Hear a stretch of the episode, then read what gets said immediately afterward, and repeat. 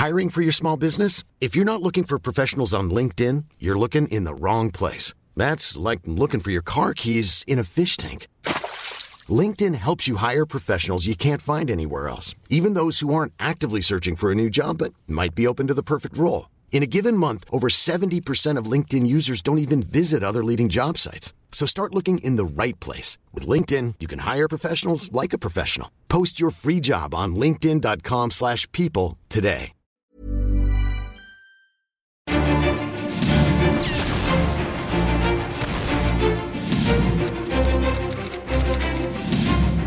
Cuerpo que se afianza en un suspiro, la puerta que se abre. Clio Podcast. Los que nos hemos dedicado al arte de la palabra, nosotros podemos decirle algo a los hombres de ahora. Que lo importante no es vivir hacia el futuro, ni nostálgico del pasado, sino vivir intensamente en este instante, porque este instante es los tres tiempos y en este instante está nuestra ración de eternidad. La historia de Octavio Paz se alinea con la del siglo XX, un siglo nacido de la modernidad industrial y la injusticia social, y que para México culminaría en un largo y anhelado tránsito hacia la democracia. Un siglo de constantes movimientos y reestructuraciones impelidos por un concepto unificador, la revolución. Armado con el lenguaje y la palabra, a lo largo de sus 84 años de vida, Octavio Paz se ubicó siempre al centro de las transformaciones del pensamiento, la cultura y la política que sacudieron al mundo. Exaltado por algunos y repudiado por otros, hoy México conmemora el centenario del nacimiento del poeta rebelde que buscó trazar en su obra el camino a los valores esenciales a los que aspira una sociedad moderna, la democracia y la paz. En abril de 1998, cuando recién había cumplido 84 años de edad, el poeta Octavio Paz fallece, víctima del cáncer que lo aquejó durante varios meses. Entusiasta de las pequeñas reuniones entre amigos, la muerte de Paz congregó a cientos de amistades y de los seguidores que sumó a lo largo de los años en una multitudinaria velación celebrada en el Palacio de Bellas Artes, sentando un precedente para los funerales de las más célebres figuras del arte y la cultura del país. Octavio Paz Lozano nació en el México azotado por la Revolución. La silla presidencial la ocupaba Victoriano Huerta, tras haber mandado asesinar a Francisco I. Madero, quien había sido designado democráticamente en una de las elecciones más limpias en la historia del país. La revolución estalló en varios puntos del territorio nacional. Al sur, la lucha fue abanderada por Emiliano Zapata. En las filas de este caudillo se alistó un escritor y abogado de nombre Octavio Paz Solórzano. Casado desde 1911 con Josefina Lozano, de origen andaluz, la pareja tuvo a su único hijo, Octavio, el 31 de marzo de 1914. Al poco tiempo, Paz Solórzano se uniría a la bola revolucionaria que lo mantendría ausente de casa por largos periodos. El pequeño Octavio Paz crecería bajo los cuidados de su madre, su tía Amalia y su abuelo paterno, Ireneo Paz, propietario de la casa que habitaban en el antiguo barrio de Miscuac, en la Ciudad de México. Entonces, mi casa era una casa en la que vivía un niño solitario, que era yo, con un abuelo ya mayor, que era escritor. Eh, mi tía, que también tenía amor por la literatura. Mi madre, que era andaluza. Ella ya nació en México, pero venía de Andalucía. Eh, ella me abrió las puertas no de la letra escrita, diríamos, sino de la letra cantada, de la letra hablada, la conversación y también el canto. El espíritu revolucionario de Octavio, siempre apegado a su vocación literaria, fue herencia del abuelo Ireneo, quien desde joven escribía en periódicos de oposición contra el presidente Santa Ana y posteriormente, en las filas de Porfirio Díaz, redactó el Plan de la Noria, con el que Díaz se rebeló contra el entonces presidente Benito Juárez. Las acaloradas discusiones políticas fueron una constante en la Casa de los Paz, cuando Octavio, hijo de Ireneo, se alió al movimiento maderista por derrocar a Díaz en 1910. Desde sus primeros años, el pequeño Octavio Paz atestiguó las pasiones ideológicas, el activismo político y el fervor por guiar a México hacia la independencia política y la justicia social. Éramos una familia arruinada por la revolución, pero abundaban los libros y también las flores. Jugábamos mis primos, mis amigos y yo en aquel jardín, pero también podía quedarme solo, treparme en la higuera y escondido en el follaje, pensar que navegaba y que exploraba el espacio. Las largas ausencias del padre y la falta de hermanos llevaron al solitario Octavio a refugiarse en su imaginación entre los árboles del jardín y posteriormente en la biblioteca del abuelo, donde despertó inmediatamente su pasión por la literatura. Muy pronto me di cuenta que mi destino no era la vida activa. Mi destino, pensé desde niño, era el destino de las palabras. La casa de Miscuac palideció con el paso de los años y la menguante solvencia económica de la familia Paz. Reflejo de esta condición, la salud del abuelo Ireneo comenzó a declinar hasta su fallecimiento en 1924. Hoy recuerdo a los muertos de mi casa. Al primer muerto nunca lo olvidamos, aunque muera de rayo, tan aprisa que no alcance la cama ni los óleos. Oigo el bastón que duda en un peldaño, el cuerpo que se afianza en un suspiro, la puerta que se abre, el muerto. En 1922, la creación de la Unión Soviética, resultado de la Revolución Rusa, constituyó el primer Estado socialista fundado bajo la ideología marxista-leninista.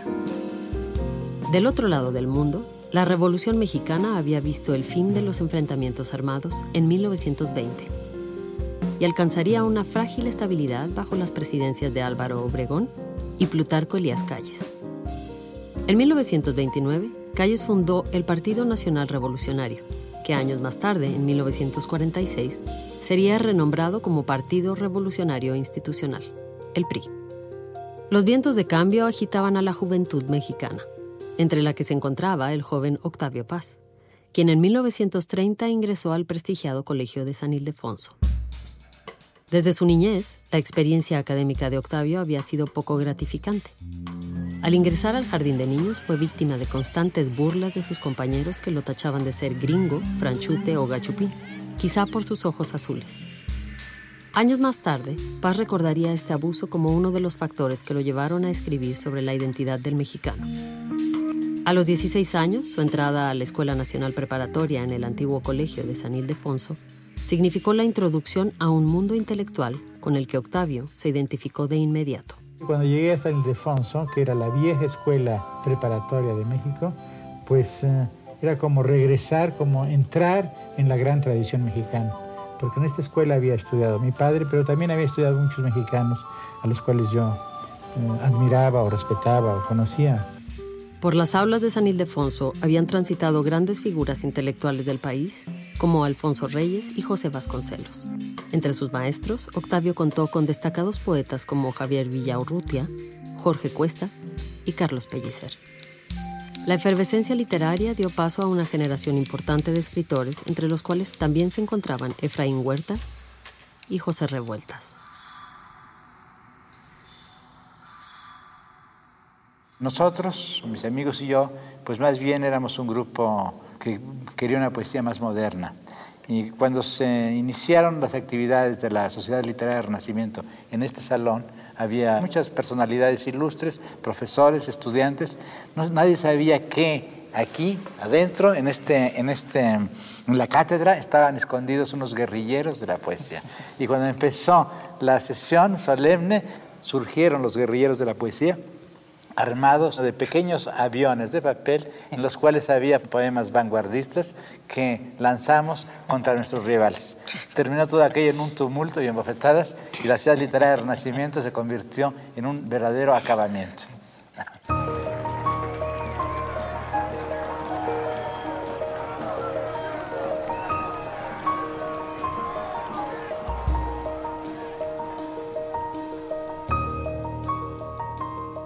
En los patios del colegio circulaban revistas literarias como Contemporáneos, que daban a conocer la obra de poetas y escritores del mundo. La pasión de Octavio por las publicaciones periódicas lo llevó a involucrarse en la creación y edición de revistas labor que realizó cada vez con mayor éxito hasta el final de su vida. Fundamos primero una revista eh, que se llamó Barandal, en la cual muy tardíamente descubrimos eh, la vanguardia, pues ya estaba muy descubierta, pero nosotros no lo sabíamos.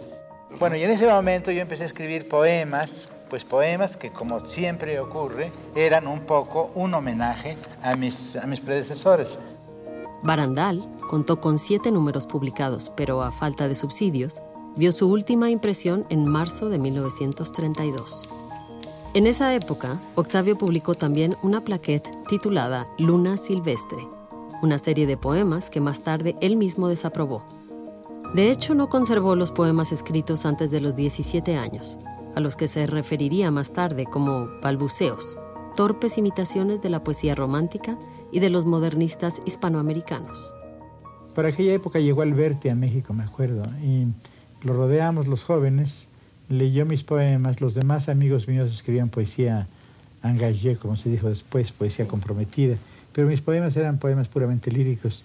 Y entonces Alberti muy generosamente me dijo, no te preocupes, tú en realidad tu poesía es mucho más revolucionaria que la de ellos, porque tú tratas de cambiar el lenguaje y ellos simplemente hacen periodismo político, eso es todo.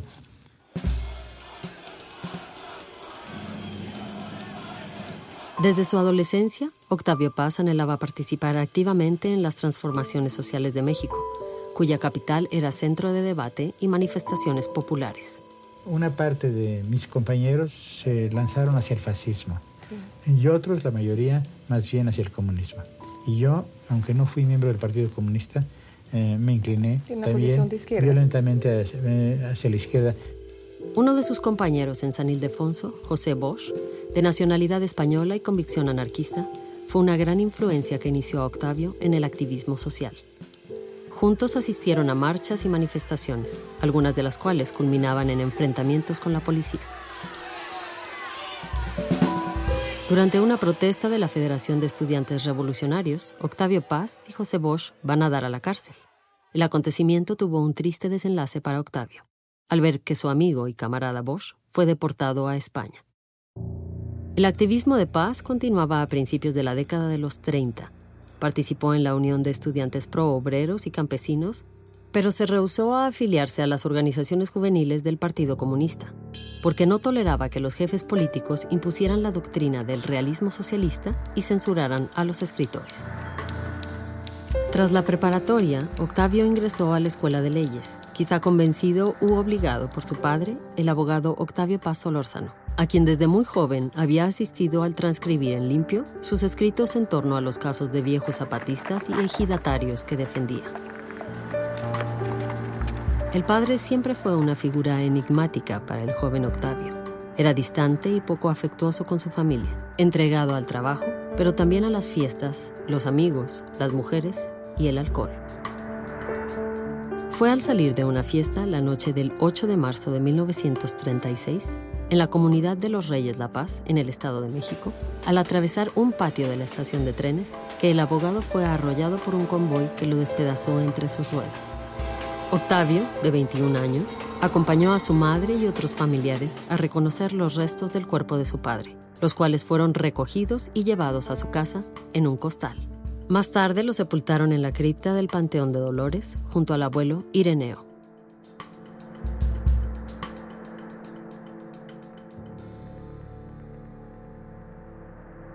Del vómito a la sed, atado al potro del alcohol, mi padre iba y venía entre las llamas, por los durmientes y los rieles de una estación de moscas y de polvo, una tarde juntamos sus pedazos. Yo nunca pude hablar con él, lo encuentro ahora en sueños, esa borrosa patria de los muertos. Octavio decide abandonar la escuela de leyes a pesar de faltarle solo una materia para concluir la carrera. En esa época cortejaba a una bailarina y coreógrafa llamada Elena Garro. Después del violento accidente de su padre, quizá compensando los sentimientos que lo afligen, la pasión de Octavio por Elena se desborda. Los padres de Elena trataron de obstaculizar la relación, Paz continuaría el asedio a través de cartas y poemas, algunos de los cuales fueron incluidos en su libro Raíz del Hombre. publicado en 1937. Amante, todo calla, bajo la voz ardiente de tu nombre. Amante, todo calla, tú, sin nombre, en la noche desnuda de palabras. En marzo de 1937, Octavio Paz viaja a la península de Yucatán, comisionado para educar a hijos de trabajadores en una escuela secundaria federal.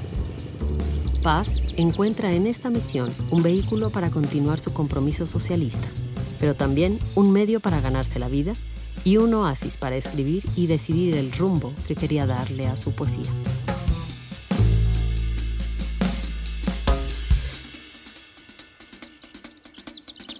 Esto fue muy importante porque me enfrentó a la realidad de la provincia, pero sobre todo a una provincia que es eh, muy lejana a lo que es México, Yucatán, con la gran influencia maya y la gran influencia española.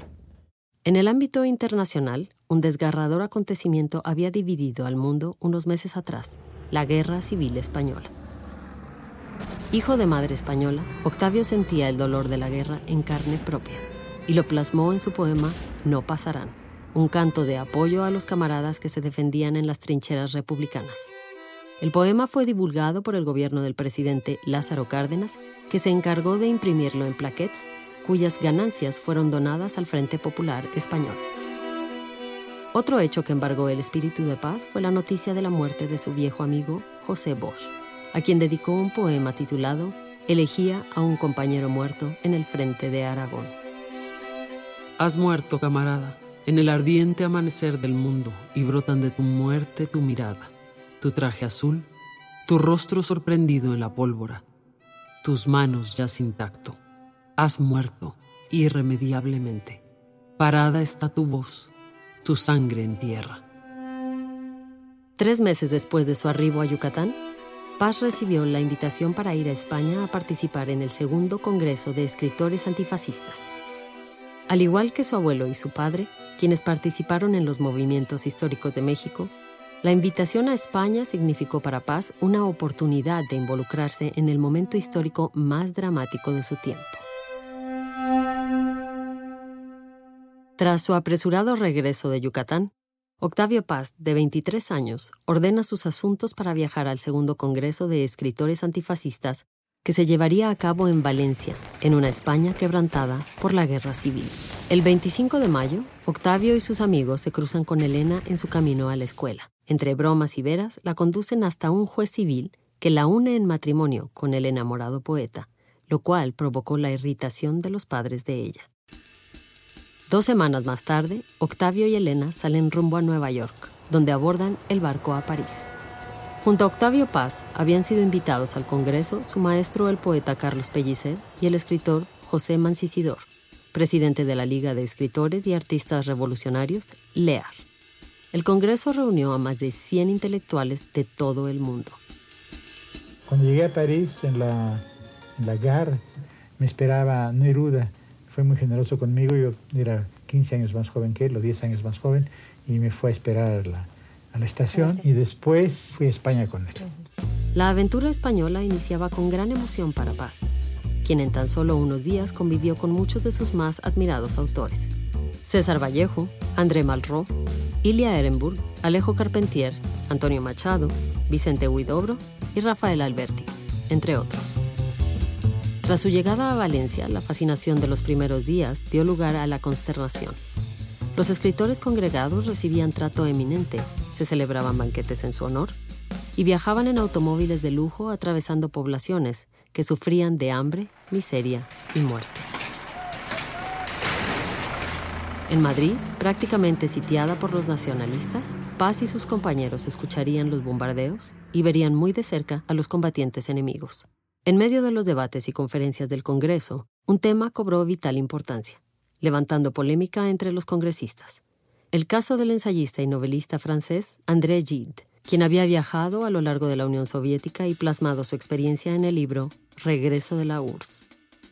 En contra de las expectativas, el libro expresaba el desencanto de Gide con el régimen de Stalin y denunciaba las injusticias que se cometían en la supuesta tierra del futuro para los trabajadores. El libro causó gran indignación entre grupos de izquierda alrededor del mundo, cuyo postulado consistía en que todo aquel que se pronunciara en contra de la URSS era un aliado del fascismo. El Congreso de Escritores Antifascistas solicitó el apoyo de sus miembros para censurar a André Gide y su obra. Paz, creyente en la libertad de expresión e indignado por la reacción inquisitorial de sus compañeros congresistas, no se atrevió a rechazar la propuesta y optó por la abstención.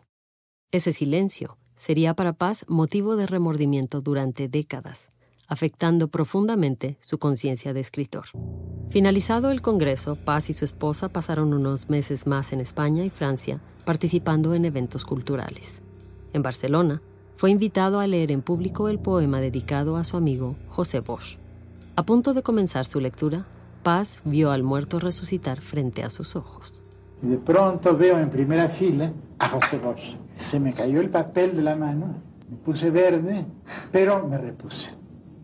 Dije el poema muy mal, me volví a mi lugar y a la salida, de pronto una sombra me dejó un papel. Esa sombra era Bosch. Al llegar a mi hotel, vi lo que decía. Nos vemos mañana a tal hora en tal sitio. Al día siguiente, Paz tuvo un discreto encuentro con Bosch, quien le contó que era perseguido por los comunistas por ser militante de la izquierda anti-estalinista. La conversación de varias horas le reveló a Paz que en España existía una guerra civil dentro de la guerra civil, en la que todos los bandos involucrados, incluidos los anarquistas, cometían atrocidades. Todo lo que tú estás defendiendo es un error infinito, le dijo Bosch, y desapareció de nuevo de la vida de Paz, esta vez para siempre. Octavio Paz intentó viajar a la Unión Soviética, pero le fue imposible adquirir la visa por no militar en el Partido Comunista. Desilusionado, regresa a México a principios de 1938. Un año más tarde, el 31 de marzo de 1939, fecha del cumpleaños número 25 de Paz, se anunciaría al mundo la caída de la República Española. León Trotsky, líder de la Revolución Rusa, disidente del régimen de Stalin y refugiado en México desde 1937, fue asesinado en su casa de Coyoacán en agosto de 1940. Previamente, un fallido atentado contra su vida había sido perpetrado por el pintor David Alfaro Siqueiros. Secretamente, Paz admiraba a Trotsky y su asesinato lo horrorizó, pero se reprimió de hacer una protesta pública lo cual se convirtió en otro motivo de remordimiento. Tras la recién formada amistad con los escritores de la revista Hora de España, Paz abre a sus amigos españoles recién exiliados las puertas de la revista Taller, que había formado junto a Efraín Huerta, Alberto Quintero Álvarez y Rafael Solana.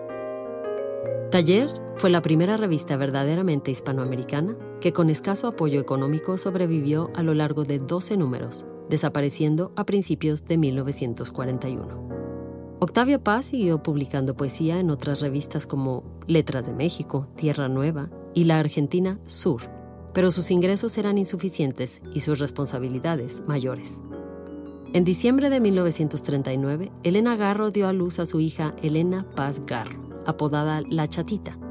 La pequeña Elena correría con una suerte similar a la de Octavio. Siendo hija única, y acarreando una tormentosa relación con su padre a lo largo de su vida.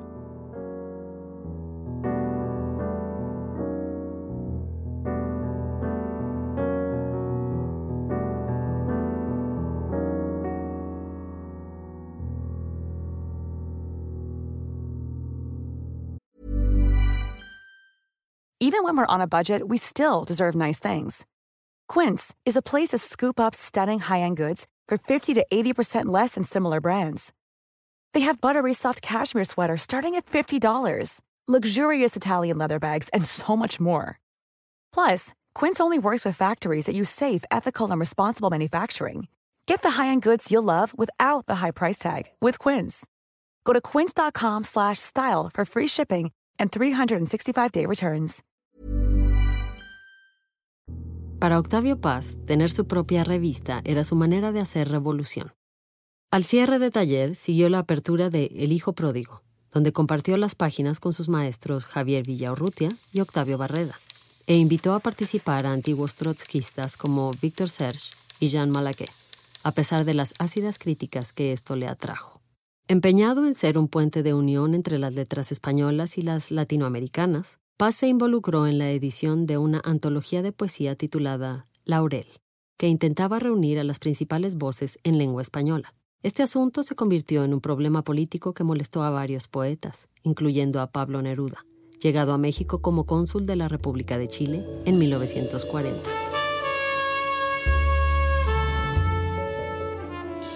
El rencor de Neruda estalló durante un banquete en su honor, donde el enfrentamiento con Paz desembocó en una riña que casi llegó a los golpes. Además del final de su amistad con el gran poeta chileno, esta pelea le atrajo el rechazo de un sector de la intelectualidad mexicana y española impulsado por Neruda, quien lo tachó de traidor y enemigo de la revolución. La literatura mantenía a Paz en una situación económica inestable.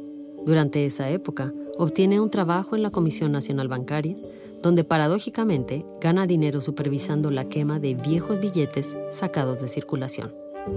A su pesar, se suman los problemas en su matrimonio, que también comienza a convertirse en una mentira. Todo esto me hizo que rompiese con mis amigos, me quedé muy solo, eh, decido dejar el país porque me ahogaba en México. Recibe la beca Guggenheim para estudiar en Estados Unidos. Además, consigue un puesto en el consulado de San Francisco gracias al apoyo de un viejo amigo de su padre, Francisco Castillo Nájera, embajador en los Estados Unidos. En noviembre de 1943, Paz se inicia en la vida diplomática, a la cual, sin proponérselo, le dedicaría los siguientes 25 años de su vida. En San Francisco pasó tiempos difíciles. Por falta de dinero, tuvo que habitar en el sótano de un pequeño hotel que en las tardes usaba un grupo de ancianas para sus reuniones. Sin embargo, absorbió la experiencia como una bocanada de aire fresco. Allí descubrió algunos de los poetas que más admiró, como Robert Frost e E. E. Cummings. En esta ciudad atestiguó el nacimiento de las Naciones Unidas en el otoño de 1945, sobre lo cual escribió diversas crónicas para la revista Mañana e hizo reportes en español para la Columbia Broadcasting System. Posteriormente, Paz consigue su traslado a Nueva York, donde pasa una corta temporada antes de ser enviado a París con un puesto diplomático como tercer secretario de embajada. Cuando la guerra terminaba con la gran explosión atómica, mi pensamiento ya era otro, o estaba a punto de ser otro. Y ahí termina una parte de mi vida. En el París de 1946, de inmediato entra en contacto con los filósofos en pugna Jean-Paul Sartre y Albert Camus, tomando el partido del segundo y a través del poeta Benjamin Perret conoció al padre del movimiento surrealista, André Breton. El surrealismo une poesía y revolución, finalmente. Nada más que dice, no es que la poesía esté al servicio de la revolución. Ella misma es. Sino que ella misma es revolucionaria. Poesía es revolución. Esto era lo que pensaba y pensó hasta el final de su vida Breton. Entre las múltiples amistades que hizo en París, además de la de Breton, estuvo la más valiosa para Paz, la del escritor francés de origen griego Costas Papayoannou, su más entrañable amigo hasta la muerte del intelectual heleno en 1981. Así lo recuerda Alberto Ruiz Sánchez. Y esto me lo contó Costas, que en los años 40, en un café de París, en Saint-Germain, y los dos, cada uno por su lado, estaba tratando de seducir a una rubia. Y era tan interesante la conversación entre ellos terminaron seducidos uno por el otro y siendo los mejores amigos. La vida diplomática no frenó la pluma de Octavio Paz, que en 1949 publicó Libertad bajo palabra, que recogió en un solo tomo sus libros A la orilla del mundo e Himno entre ruinas, además de algunos poemas inéditos. A pesar de la distancia con su tierra, México se encontraba en cada uno de sus escritos, conversaciones y pensamientos. Comenta Héctor Manjarres. Octavio, como todos los diplomáticos mexicanos de la época, estaba muy mal pagado y no tenía dinero para, para ir a México y, ver cómo era su país y qué pasaba en su país. Y esto me obligó a ver a mi país con otros ojos. De pronto me di cuenta que había muchas maneras, muchas perspectivas y que México era un país no solamente cambiante, complejo, sino que también había muchas maneras de ver a México y que una de ellas era verlo desde fuera. Desde su época en la revista Taller, Paz publicó algunos breves ensayos sobre la naturaleza de la cultura mexicana.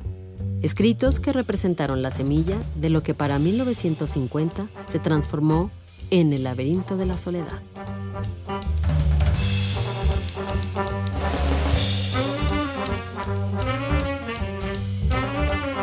Desde el extranjero, Paz no imaginó la repercusión que tendría El laberinto de la soledad en su país, uno de los ensayos más leídos, discutidos y analizados hasta nuestros días.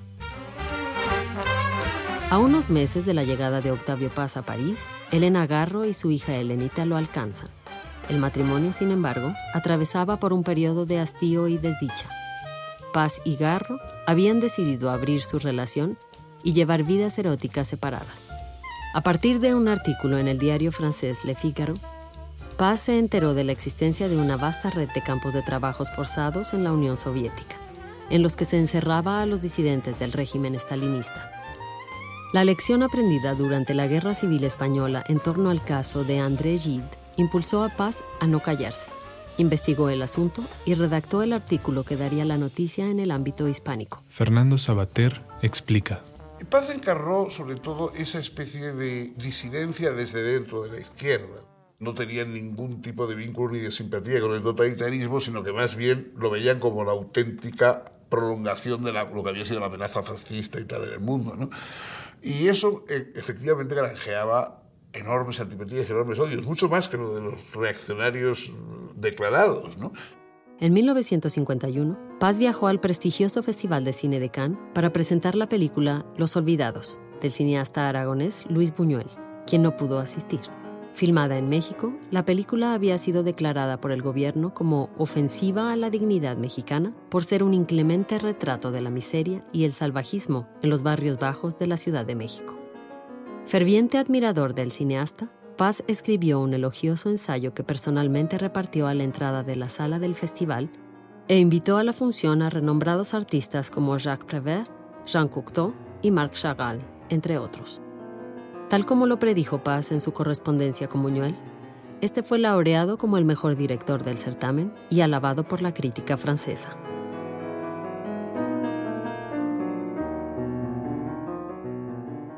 Meses más tarde, la intensa actividad de que gozaba Paz en París se vio truncada cuando se emitió la orden de enviarlo a abrir una nueva embajada en un país apartado, la India. Se rumoraba que su traslado se dio por orden del secretario de Relaciones Exteriores, Jaime Torres Bodet, quien se molestaba por algunas de las actividades políticas y literarias de Paz, en su opinión impropias de un diplomático. Tras seis solitarios meses en la India, fue enviado aún más lejos, a Japón en Tokio sus gastos eran mayores que en París o Nueva York, pero sus ingresos no aumentaron. Junto a su esposa e hija, los tres vivían hacinados en un cuarto de hotel y, por si algo faltara, Elena Garro enfermó de mielitis, con riesgo a quedar paralítica. Con ayuda del embajador de México en Japón, el poeta Manuel Maples Arce, los Paz fueron trasladados a Suiza, donde Elena recibió atención médica. Ante las múltiples mudanzas y la desazón, Octavio Paz está cansado y anhela regresar a su patria. En julio de 1953, tras nueve años fuera del país, vuelve a la Ciudad de México. Sin embargo, el nuevo rostro de la ciudad le parece atroz y los ataques de los miembros de la izquierda, que no le perdonan sus críticas a la Unión Soviética, no se hacen esperar. Por fortuna también cuenta con el respeto y la admiración de algunos jóvenes como los fundadores de la Revista Mexicana de Literatura, entre los que se cuenta su amigo Carlos Fuentes. El reencuentro con la cultura, la historia y el paisaje mexicanos dan lugar a La Estación Violenta, que incluye poemas esenciales como El Cántaro Roto y Piedra de Sol, uno de los poemas más leídos, memorizados y recitados del siglo. Ávido de explorar nuevos rumbos en la literatura, junto a Juan José Arreola, Héctor Mendoza y los pintores Juan Soriano y Leonora Carrington, se une a un movimiento teatral conocido como poesía en voz alta. Esta experiencia impulsa a Paz a escribir la que sería su única obra de teatro, La hija de Rapacini. Después de cinco años en México, Paz solicita a Relaciones Exteriores su traslado a Francia. Además de la nostalgia por su querido París y los amigos que ahí conserva, Paz ansía reencontrarse con su nuevo amor la pintora italiana Bona Tibertelli de Pisis. En 1959, Paz viaja solo rumbo a París. Unos días antes había recibido la sentencia favorable a su solicitud de divorcio de Elena Garro, con la cual estuvo casado por poco más de 20 años. En Francia, al iniciar la década de los 60, Paz da continuidad a uno de los periodos más notables de su poesía. Sus obras comienzan a ser traducidas al francés, inglés e italiano. Recibe invitaciones a festivales y eventos culturales en Bélgica, Washington y Nueva York. En 1962, Paz acepta el nombramiento que le permite volver a la India, pero esta vez en calidad de embajador. Paz inicia sus actividades diplomáticas en la Embajada de la India, que resulta ser mucho más tranquila que la de Francia, lo cual le deja tiempo libre para escribir. Junto a Bona Tibertelli de Pisis, emprende un largo viaje por el subcontinente indio, donde el arte, la arquitectura, la religión y demás aspectos culturales ejercen un encanto sobre él, señal de una próspera estancia en este país. Su relación con Bona, en cambio, llegó a su fin.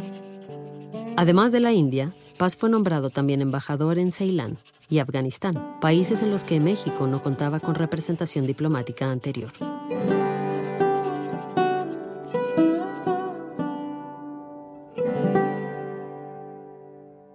En la India, Paz disfruta de la visita de muchos amigos como Costas Papayoanu y Julio Cortázar, quienes alegran sus días.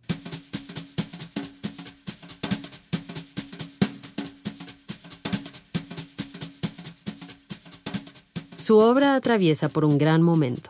Tras recibir en 1963 el Premio Internacional de Poesía en Bruselas, el primero de esa índole que recibía, comienza a experimentar con nuevas formas poéticas y la imaginería oriental. De esta época datan Blanco, uno de sus poemas más complejos y experimentales, escrito a tres columnas, y El monogramático, que es a la vez un ensayo, una novela y un poema en prosa.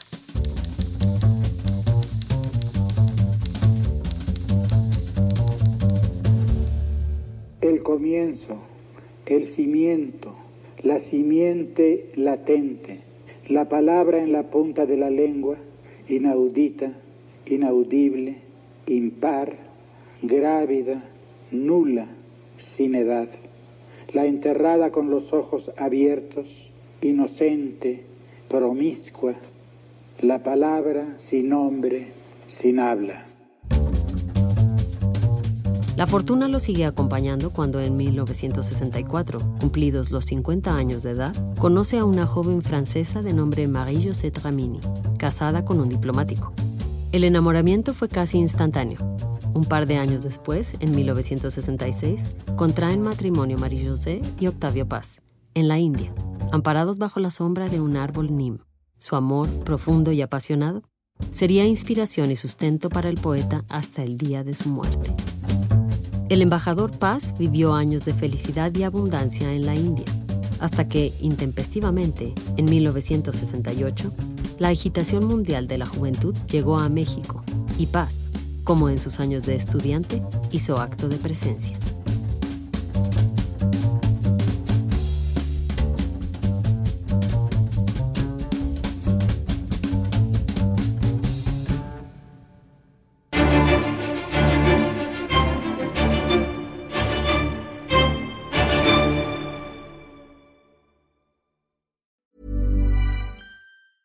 Planning for your next trip?